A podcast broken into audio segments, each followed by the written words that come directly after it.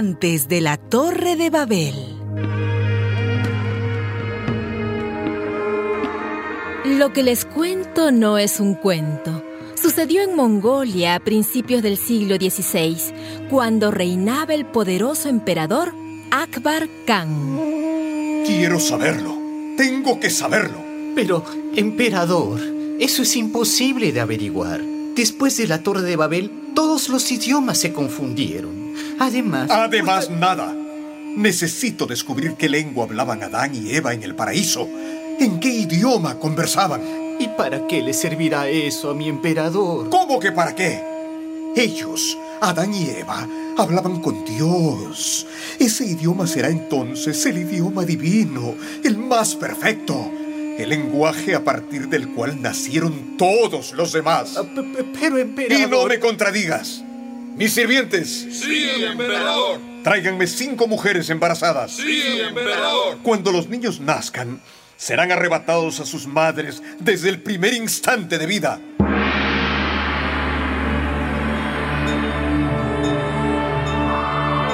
Salieron los sirvientes buscando cinco mujeres a punto de dar a luz. Las trajeron al palacio del emperador Akbar Khan. El emperador ordenó aislar a los cinco recién nacidos y que fueran amamantados por cinco mujeres sordomudas. Nadie podría acercarse a ellas ni a los niños. Se criarían en absoluto silencio para... Para saber al fin cuál es el primer idioma.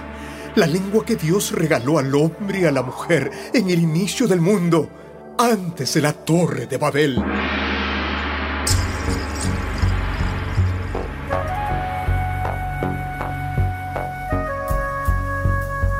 Pasaron meses, pasaron años y los niños se criaron en el más completo silencio, en total aislamiento. Emperador, los cinco niños ya han cumplido cinco años. Tráiganlos a mi presencia. Ahora sabremos si es el chino, el hindú o el árabe. ¿Cuál es el idioma original del ser humano? El emperador Akbar Khan se hizo rodear de traductores y gentes conocedoras de todas las lenguas habladas en su imperio. Alguno podría descifrar el lenguaje de los niños. Ahora niños, hablen. ¡Que hablen, les ordeno! ¿Pero en qué lengua están hablando? ¿Alguno de ustedes traductores logra comprenderla? E, en ninguna lengua, gran emperador. ¿En ninguna lengua? Estos niños son mudos, no hablan ninguna lengua. ¿Pero cómo que mudos? Las palabras, gran emperador, no nacen de adentro. Se escuchan desde afuera y se repiten. Estos cinco niños, ¿cómo nada oyeron? Nada hablan. Y así fue como el emperador Akbar Khan comprendió que ningún idioma es primero ni mejor que los demás y que las palabras son un regalo de la comunidad.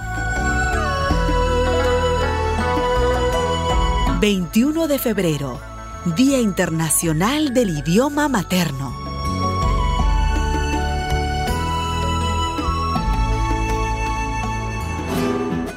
una producción de radialistas apasionadas y apasionados.